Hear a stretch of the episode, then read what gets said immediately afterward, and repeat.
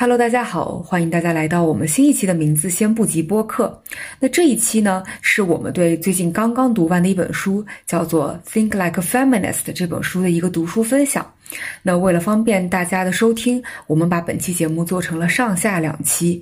在上期节目当中呢，我们讨论了这本书当中所介绍的什么是女性主义，如何理解女性主义，以及通过四个比喻去理解性别不平等，再包括了女性主义的目标是什么等一系列问题。那接下来你将收听到的是我们的下期节目，非常期待你的反馈和意见哟。这个书里面，他也用比较长的篇幅解释了，大概讲了一下女性主义一个简单的历史。嗯，因为其实，在过去呢，它会分为几个阶段吧。因为在最早的过去，其实女性是不能投票的，她也不能轻易的离婚，而且她也不能拥有财产，不能担任公职，呃，不能从事商业或者职业。然后也不能继承家庭财产，然后也就是不能够自由控制自己的身体、生孩子或者是避孕的这样一些信息，他其实也很难获得到，包括他也很难在公共场合表达自己的意见。所以这是很早之前呃女性的这样一个处境。那其实第一位自称女性主义者，其实是在一八八二年就已经出现了。呃，他是一个法国人。那其实第一波女性主义者的。呃，浪潮吧，他们其实核心争取的就是一些基本的人权。因为第一波女性主义者，他是认为女性和男性一样，其实是拥有理性的能力的，那他们也应该去享有他们自己的权利。所以，第一波女性主义，它的成功是直接就以，呃，包括能够争取到了女性获得选举的权利，拥有财产的权利。呃，一定程度上的生育自由，包括受教育的这样一些权利，就是能够获得这些权利，相比较之前女性完全没有拥有这些权利，基本上就可以标志第一波女性主义浪潮的胜利。嗯，其实这个也是和嗯，呃，工业革命相对来讲是差不多，就是在工业革命之后才出现的这样的一个思潮吧。嗯，一八八二年的话。一八八二年，对。那其实第一波女性主义呢，它的所争取的，我刚才提到叫基本人权，在书里用的词叫做 formal norms，或者第一波女性主义浪潮的胜利，它的成果是很显现的，相当于就是一个从零到从零到一，从无到有这样一个过程，就已经可以标注它的胜利了。但是二三次女性主义浪潮相比较。呃，相比较这个第一次女性主义浪潮所追求的基本人权，二三波女性主义浪潮追求的更多的是一个更泛意义上的、更普遍意义上的一些普遍性的平等。那比如说第二波女性主义浪潮，其实它代表人物是呃法国的波伏娃，她在一九四九年写了一本非常著名的书，叫做《第二性》。那它其实核心讲的就是男性其实是作为主体，女性作为客体。那女性相对于男性来说是一个第二性的性别，这个世界是就是男性是作为第一性，他去核心去做一个主导。那女性是一个从属和依附的这样一个角色。他就当然他认为这个角色是有问题的，但他在《第二性》这本书里面详细的描述了这样一种呃这样一种关系。那。呃，在一九六三年呢，美国有一位叫做弗里丹的一位女性，她写了一本叫做《女性的奥秘》。那这本书在一九六三年成为了美国的呃畅销书。那这本书开始，她开始让美国的家庭主妇的意识去做了觉醒。然后，所以第二次女性主义呢，我们如果说它是成功的，它其实主要表现在女性社会事务参与度的一个提升。然后自己生育自主性的一个提升，并且开始去对抗性别暴力，嗯，但是不过第二次的女性主义浪潮，呃，也已经开始在内部去做一个分化，因为刚才我们提到了女性主义，嗯，女性压迫的一个交叉性的问题。其实弗里丹这本书里面，他所针对的就是白人中产女性。他完全没有提及到关于其他不同的种族、不同的阶层或不同的呃，就是性取向的这样一种交叉性的问题。所以从这个时候开始，其实还有一些呃黑人的女性主义，他们开始也有一些浪潮开始兴起。所以这个时候，女性主义内部开始就有做了一些分化。因为其实从第二次第二波女性主义浪潮开始，女性所争取的权利就已经不像第一波那样，它是一个从无到有、从零到一的过程，而它更多的是一个更广泛的。这样一个更全面性的这样一种呃平等和公平，而这个其实是很难，比如说，比如说我们在法律上写下来，或者是说我们是以白纸黑字的形式去做呈现的。那这个特点，其实在第三波女性主义浪潮里面体现的更更明显吧？我认为，呃，第三波女性主义浪潮呢，是在一九九二年。开始兴起的，然后这个时候的第三波的浪潮呢，女性主义者会认为，就是女性的这个权利的扩大是一是社会的一个一般原则，并且他认为，只有将平等和女性赋权的意识要融入到生活的每一个方面，才能实现真正的性别平等。而且第三波女性主义浪潮开始关注性别议题当中的交叉性，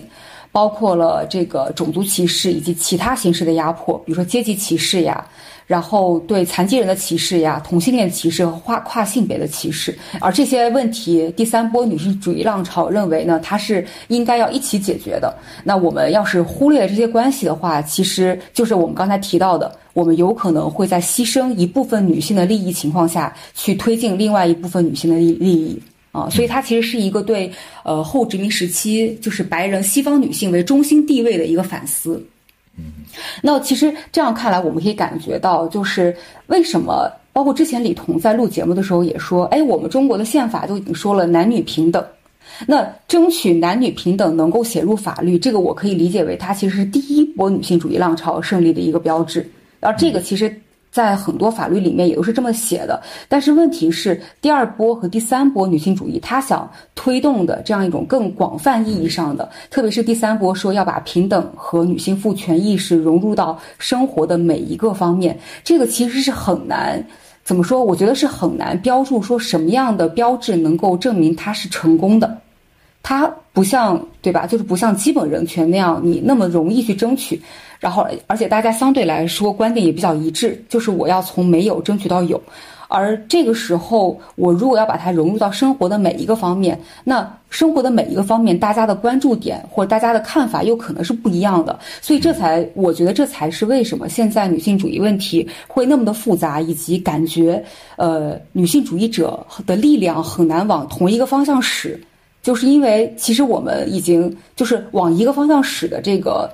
这个力量，其实是在第一波。那在第三波以后，其实大家的力量是相对来说比较分散的。嗯，其实我觉得确实是因为你的呃争取的诉求是越来越原子化了。是的，嗯，当你一开始什么都没有的时候，你迈出的第一步可能只是我们在这个国家构建过程中或者根本宪法当中能够确立一个男女平等的。就是最终标准，但是其实当我们的诉求变得越来越具体，比如说我们可能涉及到职业，可能涉及到生育，可能涉及到婚姻、恋爱，以及甚至穿衣打扮、化妆、高跟鞋等等每一个细节当中，甚至彩礼啊等等等等，嗯，那那开始大家的需求就完全不一样了。那有的女性可能是希望这个期待这一方面的提高，有的女性期待另一方面提高，但是这一方面她不在乎，那这个时候自然而然就会产生一个分解。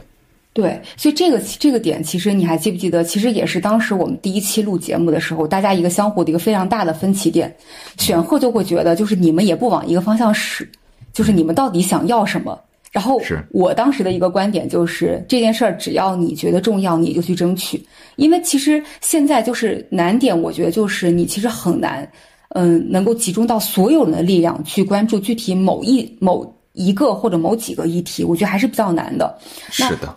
对，其实这两年有一个就是很火的活动，就是 Me Too 嘛。我们之前也提到过，其实 Me Too 运动其实比较像是第二波女性主义，她在争取的，比如说就是对抗性别暴力，然后要去就是提升女性对于自己身体控制的自主性。它其实比较像是第二波女性主义浪潮的一个一个活动。呃，而且其实这里再补充一个冷知识，就是 Me Too 这个词其实是黑人女性所创设的。它虽然它的这个运动的的核心的战场可能是在白人女性当中，但它其实这个词是一个黑人女性创设的。嗯，其实那个时候第一期的时候，我们当时吵得很凶的一个观点也是在这边吧。嗯，就是选赫他提出一种观点，他就说啊，我们应该有，就是如果你真的需要去有一个女性主义的一个提升，那你需要有统一的纲领，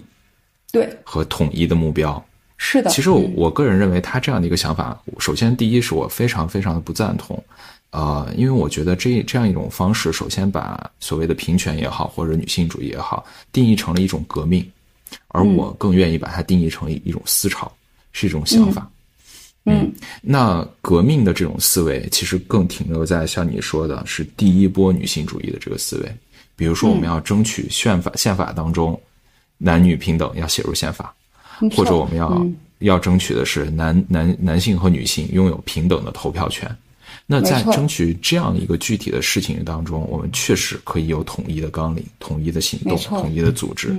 但是，当我们的诉求变得非常非常的复杂和细腻的时候，再有统一的诉求几乎是不可能做到的。那如果你在这个时候去要求女性主义者必须要组织起来、必须统一起来，那其实反向来说就是你不支持大家继续去做这样的一个抗争和活动，因为你们，因为我们不可能组织得起来。我觉得你说的非常对，就是这个点，其实也是我看这个书以后感受最大的一个点，就是确实它很难有一个统一的纲领和一个行动路径，就是在于女性这个群体，因为我们自身的本身出生所带有特权特权的不同，我们的肤色不同，阶级不同，大家的诉求太不一致了，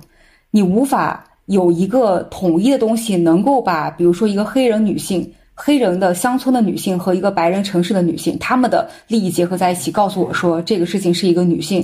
主义现在应该做的事情。所以，我觉得女性主义如果非要说它要有所谓的战场的话，它一定是呃原子化的，或者说是很多很多的小战场，但它无法会成为一个就是有一个统一的大战场。我觉得是一个对吧？这样一个这样的问题。然后这本书里我觉得很有意思，他还提到了两类，他说这两类其实不是女性主义。我觉得这两类非常非常有意思，而且也可以回应很多朋友的问题，包括我觉得可以回应为什么刚开始我觉得就是很多人会说，如果你这个人很女权，听上去其实不并不是像在夸你，因为我觉得是有一些并不是女性主义的这样的东西，呃，多少是把女性主义污名化了。其中第一条第一点就是它叫做就是 angry feminism，就是愤怒的。女性吧，愤怒的女权。那愤怒的女权非常典型的代表，比如说就是一群人在一起，就是烧文胸啊，然后就是打着横幅说我们要阉割男性啊。然后当时选赫举了一个例子，就说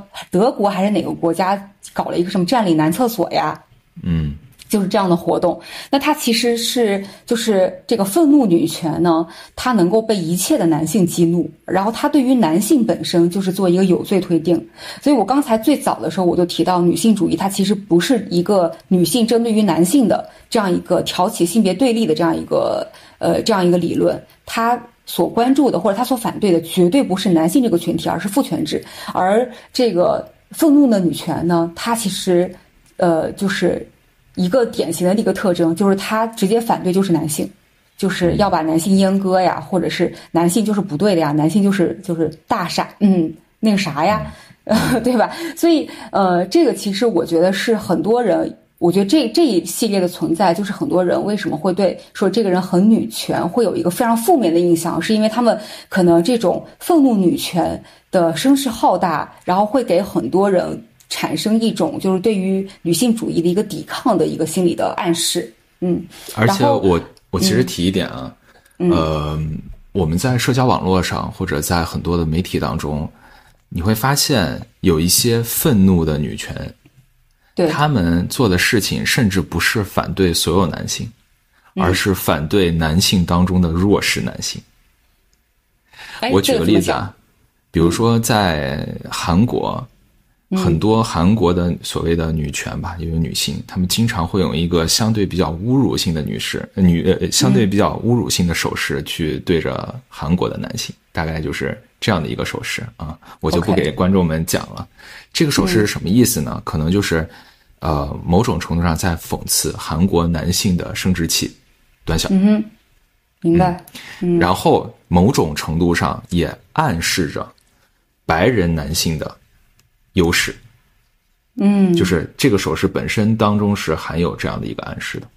所以其实他们是在诋毁本国的男性，抬升外国人，通过这样的方式来去表达自己的愤怒。我觉得你刚才，嗯，我觉得你刚才这个案例极好的证明了，就是极好的提供给了，就是这个，呃，愤怒的女权的一个典型案例，就是是。在这本书里的定义里面，就这个一定不属于女权主义。这个是韩国，我们再讲一个身边的例子啊，呃，在微博上面，我们有一个词，很多人都听到过，叫做“普信男”，普通而自信的男性，对吧？嗯，这个其实是很多时候很多所谓的愤怒的女权来去讽刺的时候用的特别常见的一个词。嗯，呃，虽然普信男，我觉得还确实挺有的时候确实挺傻的，但是他其中隐隐含了一个意思，就是因为你普通。所以你的自信就让你显得很蠢。那哦，这个好像是来自杨笠的脱口秀，就说你这个男孩那么普通，但是又那么自信。是的，那可是我们反过来来讲，如果是一个极其优秀的男性，他就可以拥有对于女性的特权了吗？嗯，当然也是不行的，就是当然也是不行的。可是我们看一看很多霸总的电视剧啊，很多玛丽苏的呃这个小说啊，他们如此的畅销。那是不是又代表着很多愤怒的女权？其实它并不是真正的女权，而是他们在期待一种父父权下的特权，给予自己另一种特权。嗯，不过普信男的这个例子呢，我没有那么同意你，因为我觉得普信男其实是呃来自于就是。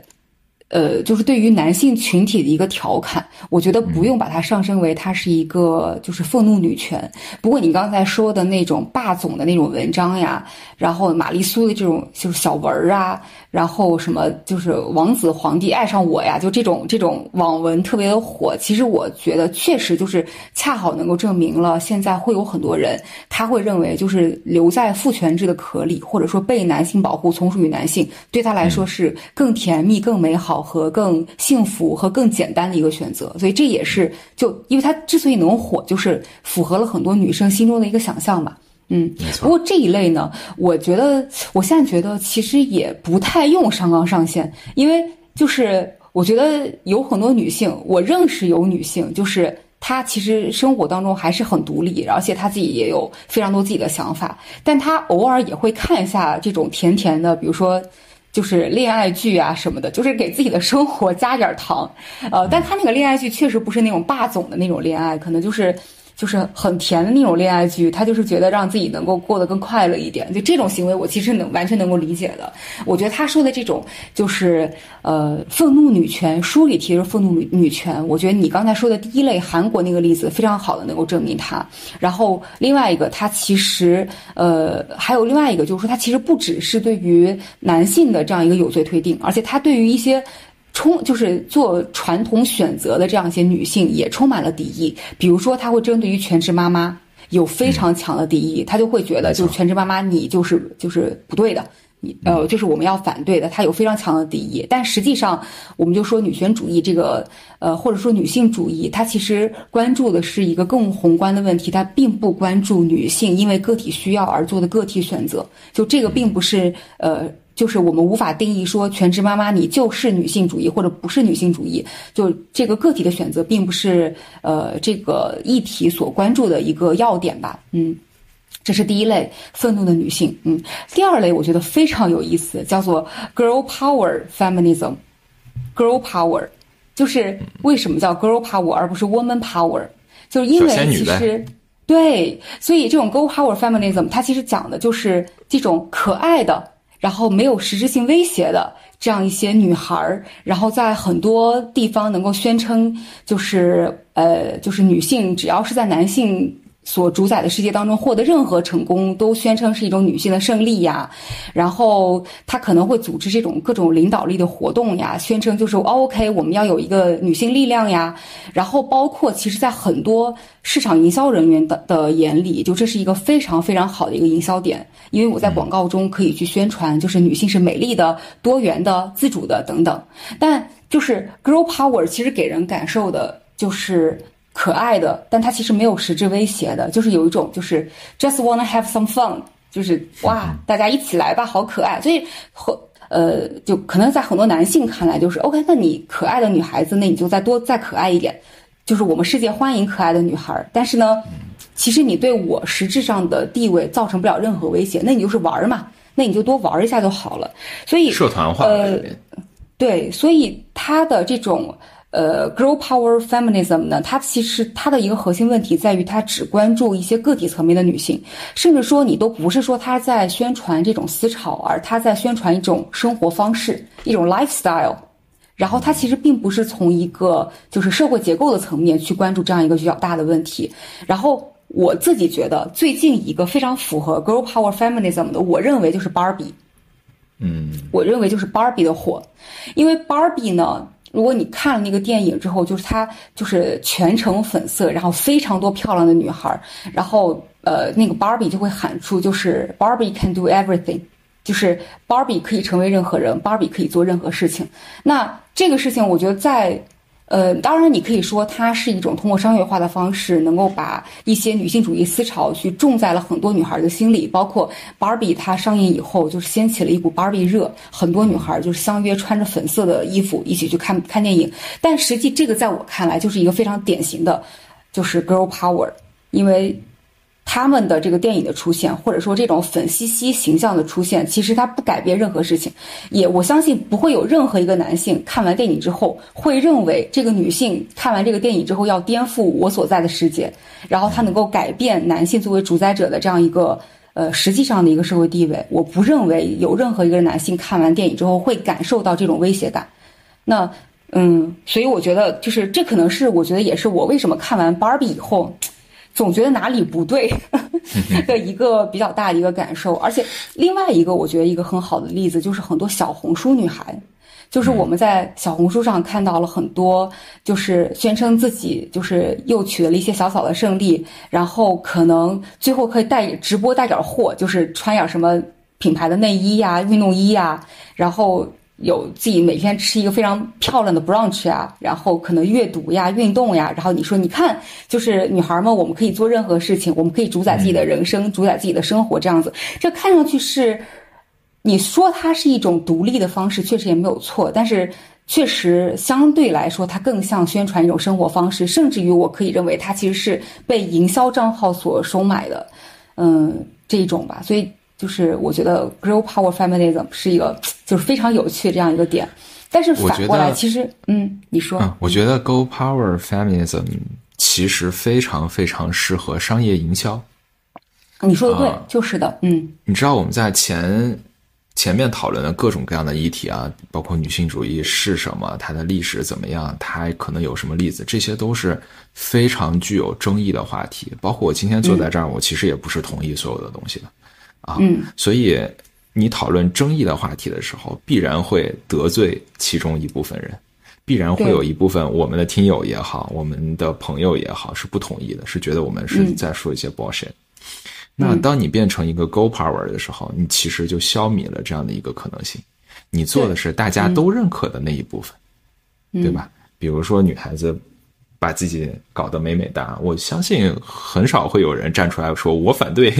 非常非常少。除了极少数的，就是真正为了女权或者什么再去考虑的人，我可能会觉得啊，这样子的一个宣传真的合适吗？但其实绝大多数人都不会觉得有任何问题。而这样子的一个议题或者一个角度是非常非常适合商业宣传的。没错。没错，你说的特别对，就是 girl power feminism 其实是被呃，就是就我说了，市场营销人员最爱的一个主题。我对于这一点其实是有一点点疑问的，因为其实我在想，最近我们在观察很多商业广告的时候，你会发现，嗯，包括很多内衣品牌、瑜伽品牌，它开开始去请这种大码模特，然后越来越多的女性服饰也在强调说这个服装的一个舒适性，它的一个功能性。而不再强调它的装饰性，或者说它对于女生女性身材的塑造这一点，呃，这一点其实我觉得对于女性来说是受益的，包括我自己。就是我自己可能穿了很多内衣，也从有钢圈变成了没有钢圈，就是让我自己确实更舒服。所以我又在想，就说这种商业化的普及和商业化的成功，其实是不是可以让一部分女性，就原先她可能完全没有女性意识，她完全没有关注到这个议题，开始去关注。这也是我觉得《芭比》这个电影它的一个贡献。就是它能够让那么多女性去看，那么多女性，她虽然用一种很露骨的方式在讲一些台词，但是我觉得它能够让那么多女性通过她的这种呃一个商业化的方法关注到了这个议题，而且让这个议题成为一个社会议题，激起了大家那么多的讨论。所以我觉得这个点上，商业化不见得是一件坏事。怎么样能够让大家更多人关注呢？商业化的传播是一个很好的手段。但是反过来，我同意你的，就是说，girl power 这个东西就是一个怎么说呢？它是一张安全牌。就是今天，不管是你我任何一个人看到一个小红书女孩去展示她自己的生活，你不至少你不会反感。你可能你过不了这样的生活，但你不会反感这样的东西。你会觉得这是一个，不管你能不能颠覆现在的世界，至少它是可爱的，它存在的本身让你会觉得赏心悦目。商业化不见得是一件特别糟糕的事情。嗯，我其实我其实不会把它归结于商业化，我个人更想要把它归结于整个社会生产力的一个发展吧。嗯，我举个例子啊，比如说我现在生活在美国湾区嘛，那其实身边绝大部分的女性朋友。啊，平时可能不化妆或者只化非常淡的妆，然后穿的也都是非常舒适的这个运动衣啊、运动鞋啊，几乎没有人穿高跟鞋。这其中一个主要原因是因为我们的一个呃本身的工作性质，我们的工作性质更多的是面对机器，而很少会去做一些与人打交道的东西。或者说，人与人打交道其实也更限于我们这个呃产品和技术团队内部，也不会涉及到和直接和客户啊，你去谈生意啊，和甲方啊这样去去一个有一个谈判的这个过程。嗯，那其实原来的女性的很多职业角色都是以一个呃门面的方式去展呃去去体现的，比如说很多公司的前台，我当我说出来前台这两个字的时候，基本上你的印象一定是个女生。很少很少会是个男生，对，所以呃，以前很多的与人沟通的这些职业，大量的都是由女性来去填补这样的一个就业岗位，而这些与人沟通的，往往就需要你有很漂亮的一个形象，嗯，对，往往需要你去关注啊，我的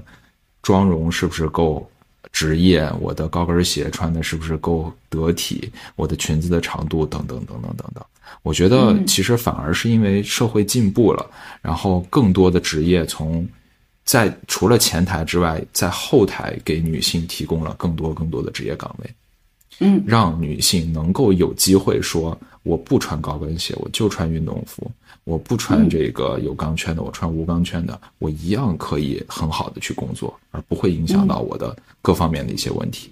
对，正是这个进步所带来了这种需求，而需求带来了商业的变化。之前也曾经看到过一个观点，他都认为就是 Web 三点零的发展很有可能会成为就是女性地位改善一个弯道超车的一个方式。因为简单来说，就是这个世界当它更多靠技术，或者说我们呃是通过操纵技术、操纵工具、操纵代码的这样的方式。就能够达到我们想要的目的的时候，就是我们呃社会凝视或者男性凝视给我们的枷锁其实就会更少。嗯，我觉得跟你说的对，跟你想表达其实是一个这样一个观点。嗯，然后嗯，其实刚才聊天的过程当中，你也有提到说，其实呃男性和女性的这样一个社会地位，一部分可能来自于他们自己本身的一个性别特质，对吧？呃，我记得你当时提到了这个点。那其实这本书里面。我觉得有一个可能，你听上去可能会比较新的一个点，就是他会认为你的性别其实是社会建构出来的。呃，那首先性别其实我们一般来说会分为 gender 和 sex，就 gender 我把它翻译成社会性别，然后 sex 可能是你自己的生理性别。那呃，就是这本书 gender 这个词在英文当中有分类的意思。看这本书，我的感受是这本书核心有一个观点呢，就是说不管是 gender 还是 sex。他认为，其实都是被社会构建起来的。其中，gender 因为社会性别被构建相对比较容易理解，而如果说生理性别 sex 也是被社会构建的，这个当时我在看书的时候，对我来说都是一个呃一个刷新和一个冲击。那我先来说 gender，那 gender 其实非常比较容易理解嘛，就是说你就想象一下，就是呃你的小朋友，你的你的朋友，比如说刚生了小孩，然后你要去看他的孩子。你可能不自觉的，你就会问，就是哎，这孩子男孩儿女孩儿啊，对吧？嗯。然后你朋友告诉你说男孩儿女孩儿，如果是女孩儿，你肯定会说哇，好可爱啊，对吧？男孩儿，你很可能就会在某一些时候说哇，好淘气啊，好活泼啊，这小腿好有劲啊，就可能会有这样一些倾向性的去倾向性评判，呃，甚至于在西方还有一些叫做 gender review party。就是啊，是在孩子是吧？嗯嗯，在孩子大概就几个月的时候会有一个 party，然后这个时候可能有一些，比如说放一个气球，气球里面可能是蓝色或者是粉色，然后我们大家聚好了以后，然后把这个气球一戳破，然后这个蓝色或者粉色粉末一出来，你就知道哦，你的孩子是什么性别了。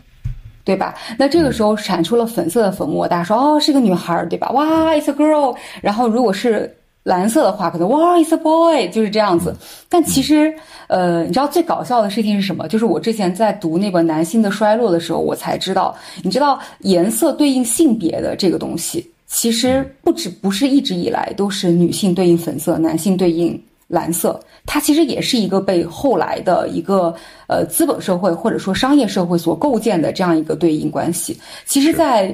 十九世纪的时候，呃，传统上意义认为粉色其实是更适合男孩的一个颜色。然后，因为那个时候大家都会觉得男孩是个小男人，而男人穿红色的制服，所以粉色就是给男孩穿。啊，甚至于就是一战快结束的时候，当时有一个美国最有权威的女性杂志。嗯，他当时里面就写到说，普遍上意义的规则呢，认为是男孩穿粉色，女孩穿蓝色。原因是粉色是一种更明确、更强烈的颜色，更适合男孩；而蓝色是更精致、更娇嫩，更适合女孩。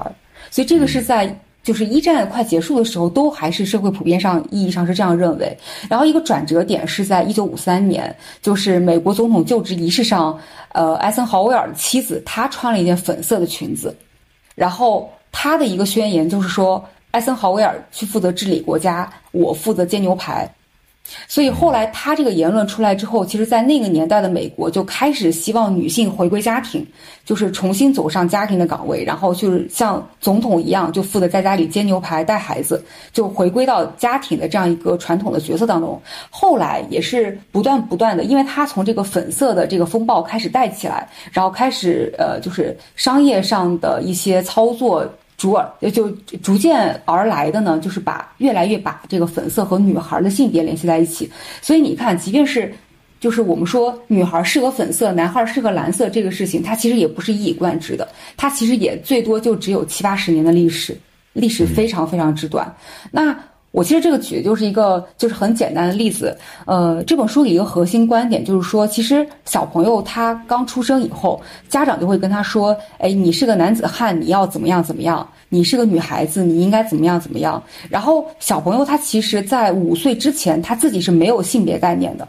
他所做的一切只不过是因为家长告诉他他是这样了，他就顺应着家长再去做这样的事情，他去做一个表演。直到他五岁的时候，他这一边表演一边强化自己的这个性别概念，直到他五岁真正拥有了性别概念之后，所以，呃，这本书一个核心观点说，他说性别从根本上来说是一种表演，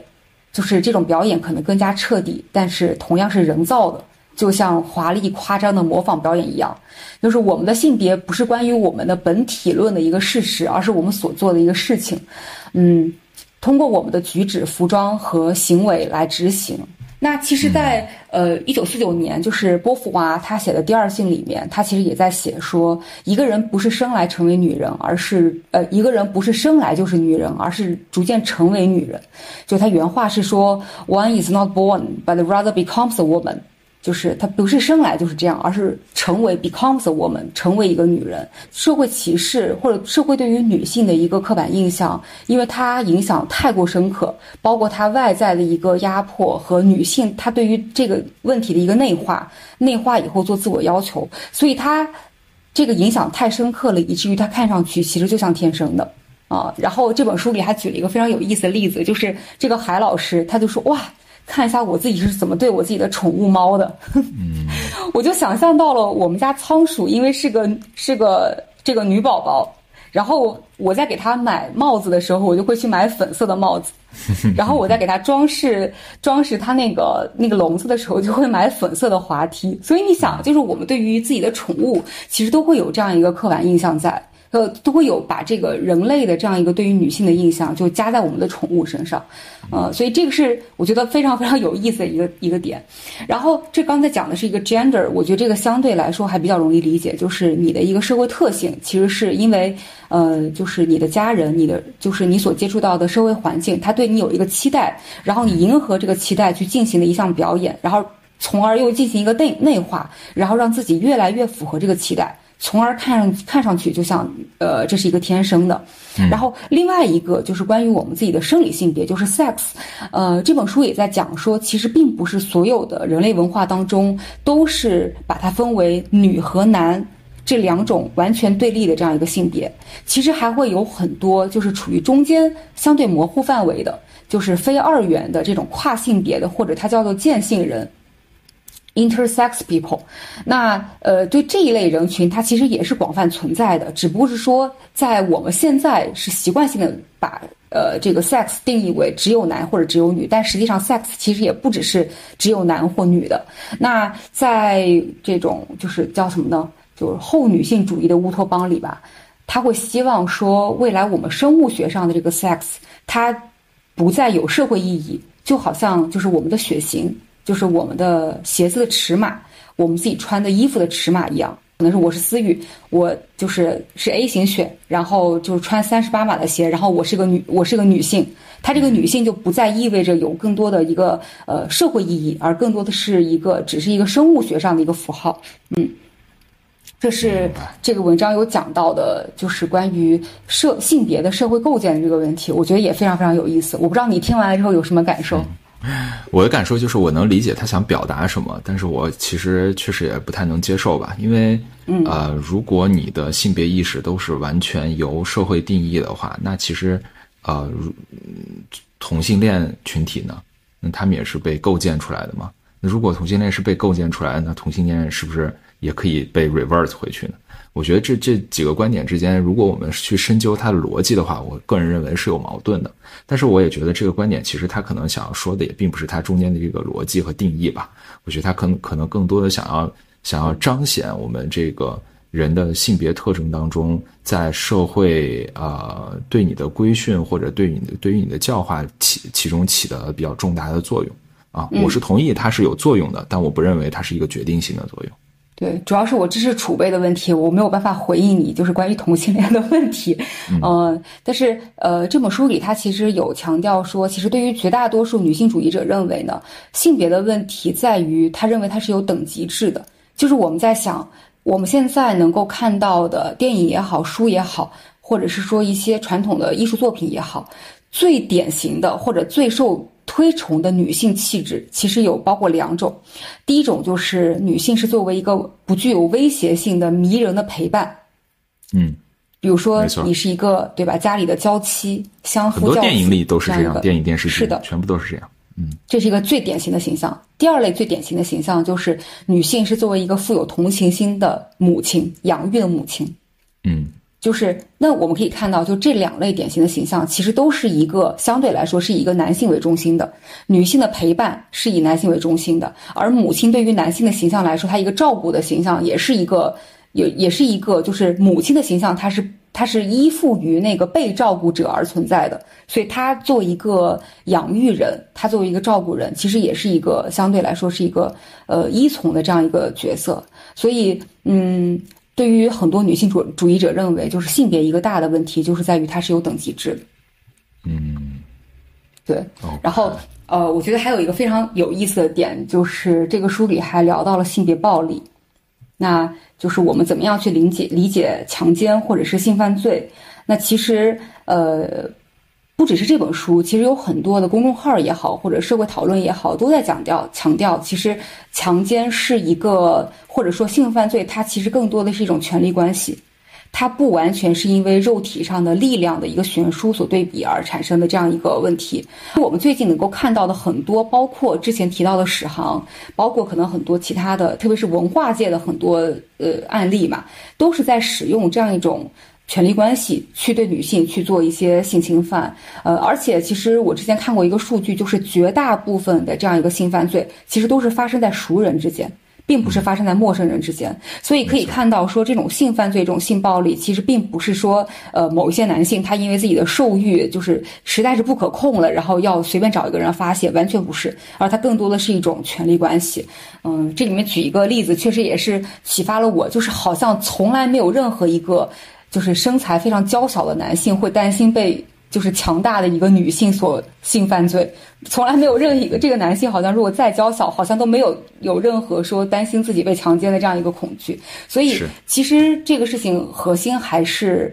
并不是呃问题，并不是在于就是身体大小或者是力量大小的这样一个问题，核心其实还是在一种权力关系。然后嗯，这个书有强调说讲到说呃，其实色情作品它在。就是 A 片嘛，他他他其实在负责构建男性和女性的这样一种性关系。那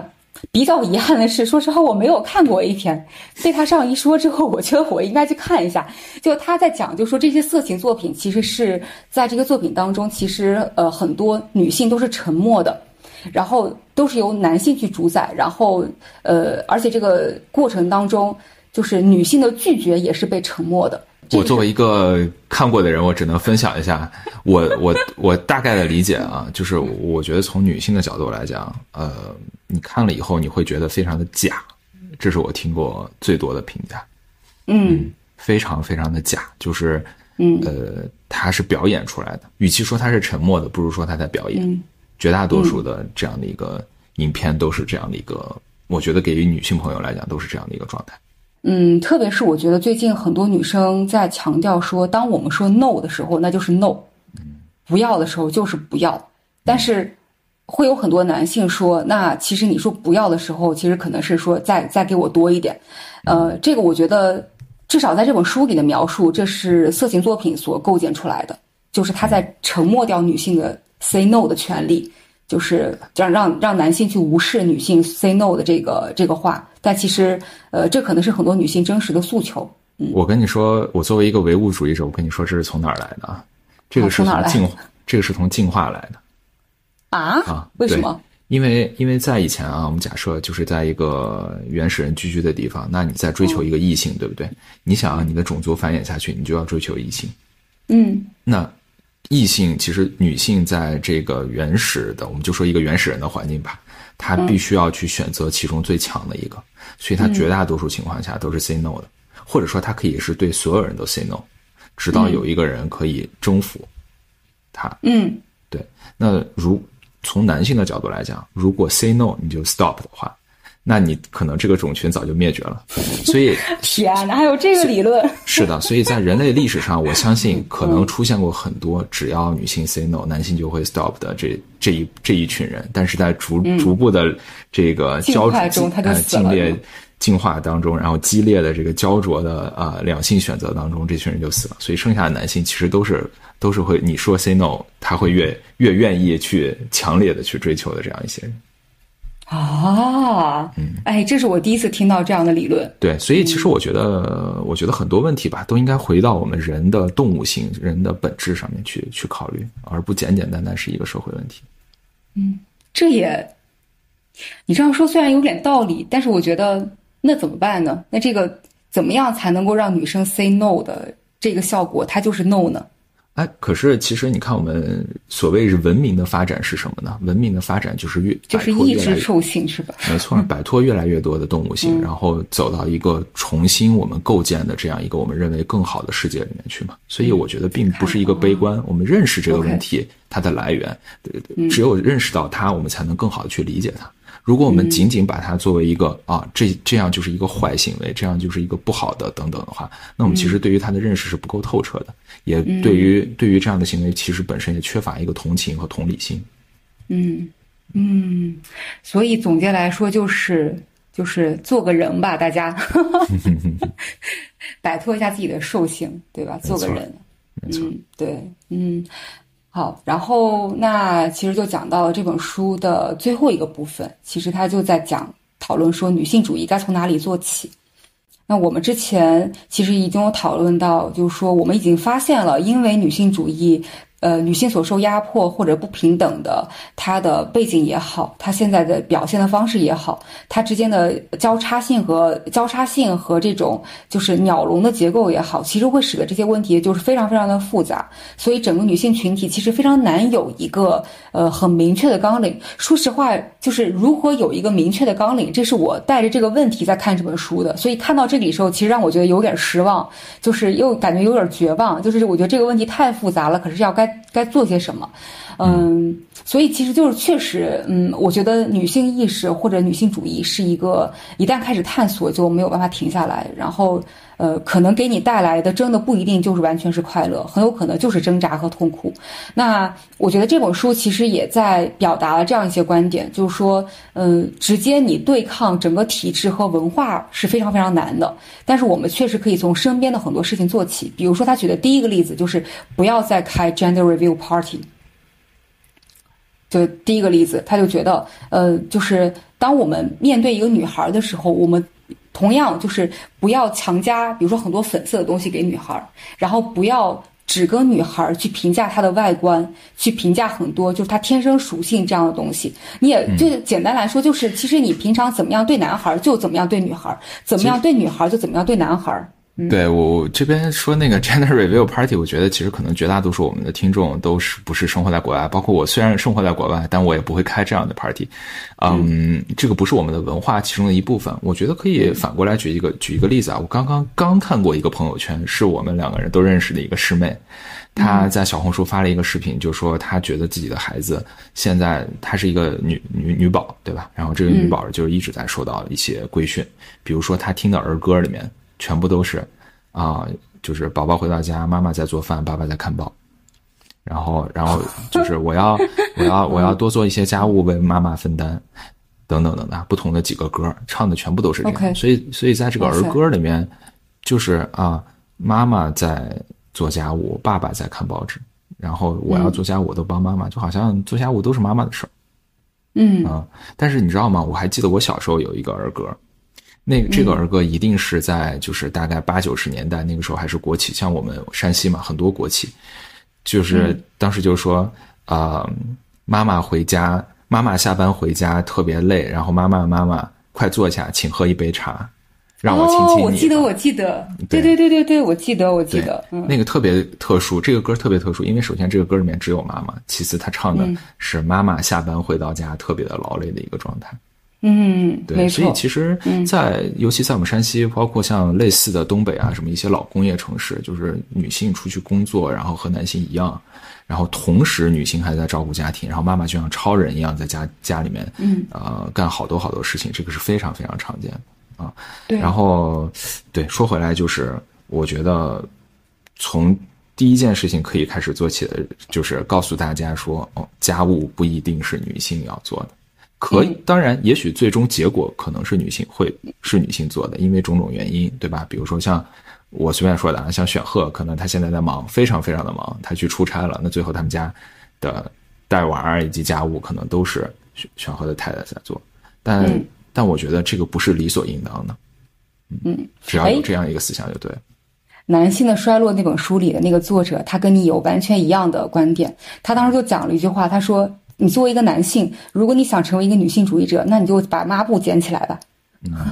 是，就是这个意，对吧？就是跟你说的是一样的意思。就是其实，呃，我觉得对于很多男性来说，其实开始分担家务，呃，就已经是开始你走向女性主义步、女性主义的第一步。然后，另外，对吧？然后，另外这本书里面还提到一个，就是说，对于男性来说，呃，请你们忘掉骑士精神。因为骑士精神，它一个传递的信息是，就是女性相对来说是没有办法自理的，都是无助的，是需要你来拯救的。但是，呃，男性则是更有权利、更有力量的。但是这本书就希望男性能够就是忘掉骑士精神，然后把更多的选择权给到女性，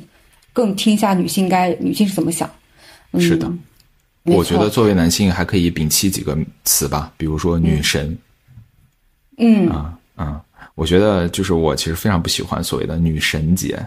嗯，以及女神这样的一个说法，对，是的，嗯，所以我还记得我们上大学的时候，曾经就是三八妇女节，呃，我们叫 我们就把它过成了所谓的女生节或者女神节，其实变相的就是想想说我们不喜欢妇女这样的一个称呼，嗯啊，对，而而反而妇女其实一是一个涵盖意义更大的，呃，更普世的这样的一个是的价值。对，没错。然后我们那个时候还会去帮女生宿舍打扫卫生，我我其实不能理解，我不能理解为什么啊。无论什么节，我觉得卫生都是应该自己打扫的。所以就有很多很奇怪的行为，虽然大家是好意吧，但是我觉得事实上来讲，并没有那么有意义，对于我们这个社会来讲。其实我在看这个书的时候，我在想一个问题，就是我感觉其实，在嗯，就是对于女性来说，女性包括男性来说，其实都是这样，就是一个符合女性主义想象当中的，或者说乌托邦时代的女性主义的这样一个男性榜样和女性榜样，其实我觉得这个社会是非常少的。很难去寻找到一个男性的榜样是真正做到了男女平等，并且就是从各方面来说都是可以作为一个呃普世意义上的一个大众大众榜样的这样一个角色。我觉得，嗯，比如说女性，很多人会去把呃金斯伯格等这样的就是美国那个大法官可能当做是自己的一个榜样，嗯。在中国的市场上，我觉得有可能很多人会去把，比如说，呃，清华的学者闫宁啊，或者是什么，就是之前的呃屠呦呦啊，就是这样的女性去作为自己的榜样。嗯，另外一个就是在生活当中，比如说我在我的职场上，我可以说我直到现在这家公司，其实我才找到了我一个女性领导的一个榜样。在此之前，我的就是几年那么多年的工作里面，其实我都没有找到一个让我觉得非常崇拜的女性领导。就是我所谓的让我能够让我崇拜的女性领导，包括了就是她，呃，可身上肯定会具有一定的女性特质，但她没有，就是装作特别强势，要成为一个男性去管理整个团队。然后她可能也会有她自己脆弱的部分，但是她整体来说，她仍然是能够非常好的运用自己的专业，运用自己的情商，运用自己非常超强的和人沟通的方式，能够领导好整个一个公司。我觉得这个是。嗯，实话说，我这么多年，就是直到我现在的这个公司，我才开始找到了一位。但是我觉得这样的女性榜样是非常非常少的。而之前我所看到的很多女领导，嗯，坦率说，就是你看到她，你都会觉得天呐，我不想成为这个样子。所以总结来讲，就是我觉得可能，呃，这个社会缺少一些女性榜样，而更多女性榜样的出现，可能会能够呃带给更多的年轻女性一些嗯学习的参照，或者是一个努力方向的一个参照吧。嗯嗯，好的。那也就是说，这一条其实是我们应该去找一个榜样。呃，这个榜样是这条是我加的，这不是书里写的，这个是 这个是我自己，这是我自己想的。当然，书里会讲到其他的，就是说，呃，因为虽然有过那么多的障碍，但是其实。呃，就历史上的女性还是团结在一起，做了很多集体的活、集体的行动，比如说这种就是反强奸游行呀，就是支持堕胎的游行呀，然后包括有一些就是家庭暴力的庇护所呀、强奸危机的热线呀，或者是女性讲座呀、女性艺术节、电影啊，然后以及之前在疫情当中，我看到有在我们中国其实也出现了，然后有很多。呃，自发组织的群体在为女性去搜集和分发月经用品啊之类的这种，就这样的一些女性的公益组织，呃，就是大家团结在一起，然后能够做一个相互支持。这个也可能是，就我刚才说的，咱们可能没有一个明确的集体性的斗争纲领，但是可能在多点化的、呃原子化的一个小而美的这样一些比较小的组织，可能也能做一些自己力所能及的事情。嗯嗯，那。呃，另外一个这本书能够特别宽慰到我的，其实刚才我也提到，就是说，其实我们每个人，特别是女性吧，都在和父权社会做交易，就是你会有的时候会觉得自己无能为力。嗯，就是你没有办法和这样一个比较大的体制或者文化所对抗。那书里举的例子就是说，那这个时候，呃，你最好呢就是涂上一支口红。那这个看上去非常不女权，对吧？好，你涂上一支口红，然后准时到达你的这个志愿参加的强奸危机热线这里去进行战斗，去进行工作。所以总结来说，就是最好的选择其实就是选择你最好的战斗，然后做出你能够做出的改变。这其实就是女性主义，我们能够从哪里开始的。开始，嗯，如果我要再加一条的话，我觉得可能是要具有同情心吧。这个不光是在性别议题上面，或者说呃弱势群体上，我觉得在任何事情上，那如果我面对的是一个性别议题，那如果对面的人是我的妈妈、妹妹或者女儿，我是不是还会做一样的事情？我是否是否对对他去考，会会帮助他去考虑，站在他的角度去思考问题？我觉得这这样的一个同情心、同理心也是非常非常关键的。没错，对。其实，呃，对于很多男性来说，咱们刚才也提到，就是女性主义，实话说也在解放很多的男性。嗯，男性其实也有权利情绪化、掉眼泪，然后也想要表达情感去寻求支持，然后也有脆弱的权利，然后也可以犯错和有不确定性的这种权利。所以，嗯，其实对于很多男性来说，就是传统男性气概的期待，对于男很多男性也是一个枷锁，也是一个非常大的负担。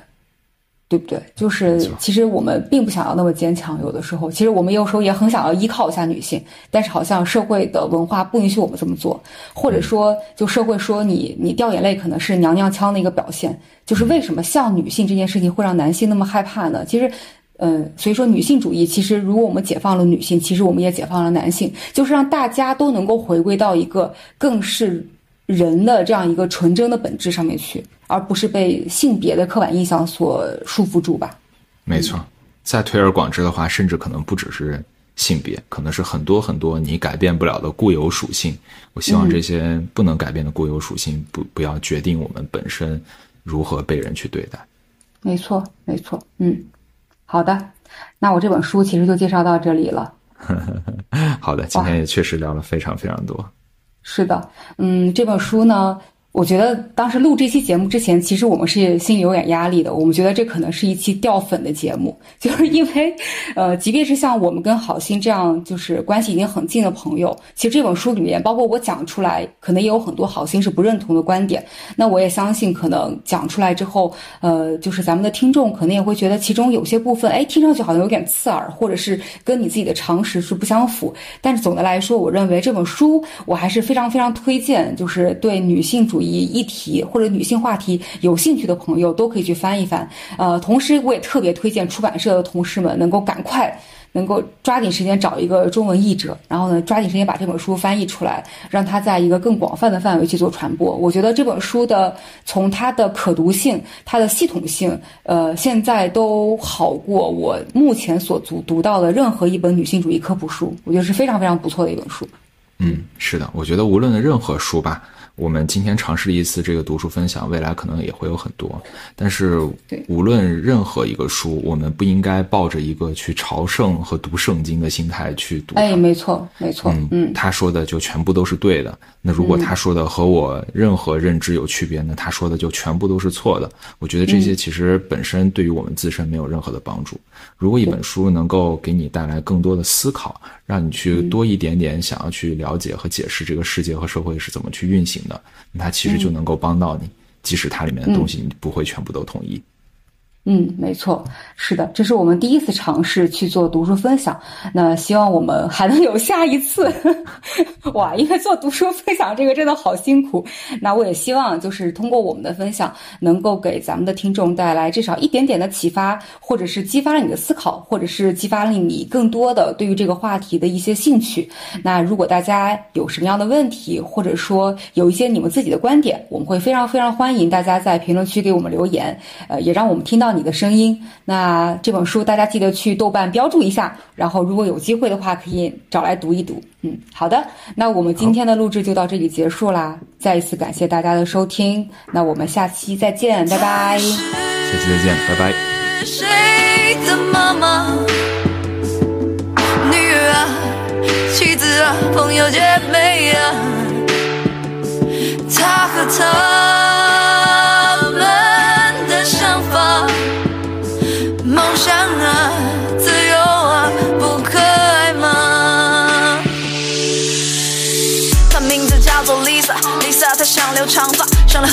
是留了，也只能藏在手术帽下，用发卡打挂，不怕回到外面只一枪压，内心不安，想法。我说哦，别太在意 No，你不仅善良可爱，面对专业你是 Pro。Oh no，就往前走，别往后。头发留不留？你做决定就够了。Let me hear you say，啊哦啊哦啊哦啊哦啊哦啊哦啊哦，想那么多干嘛？你别听谁的话，很棒了。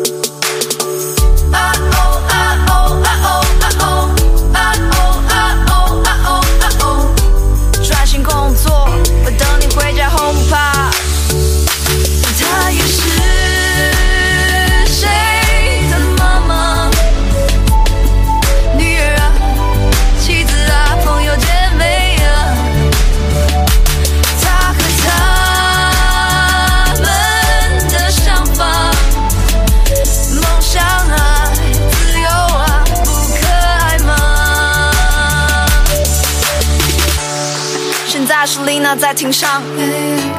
陪审团表情严肃的打量，长裤运动鞋梳油头的姑娘，我知道，其实她很紧张，要穿正装，最好化个淡妆，但她字里行行，通宵苦想，把案例主张全部统统摆上，没回应，但应该有不错走向。啊哦啊哦啊哦啊哦啊哦干嘛？你别听谁的话，你已经很棒了。啊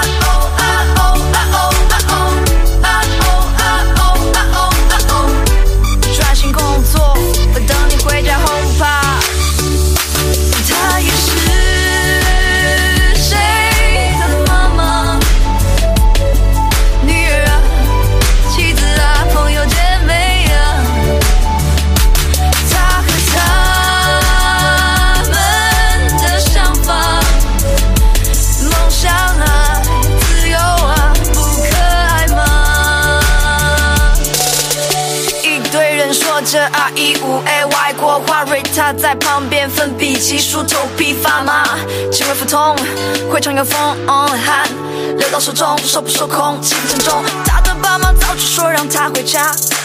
不去相亲，不谈恋爱，不听话。这次会议很重要，不能分心被毁掉，不要做一般，要做更好，要他们看到，要他们骄傲。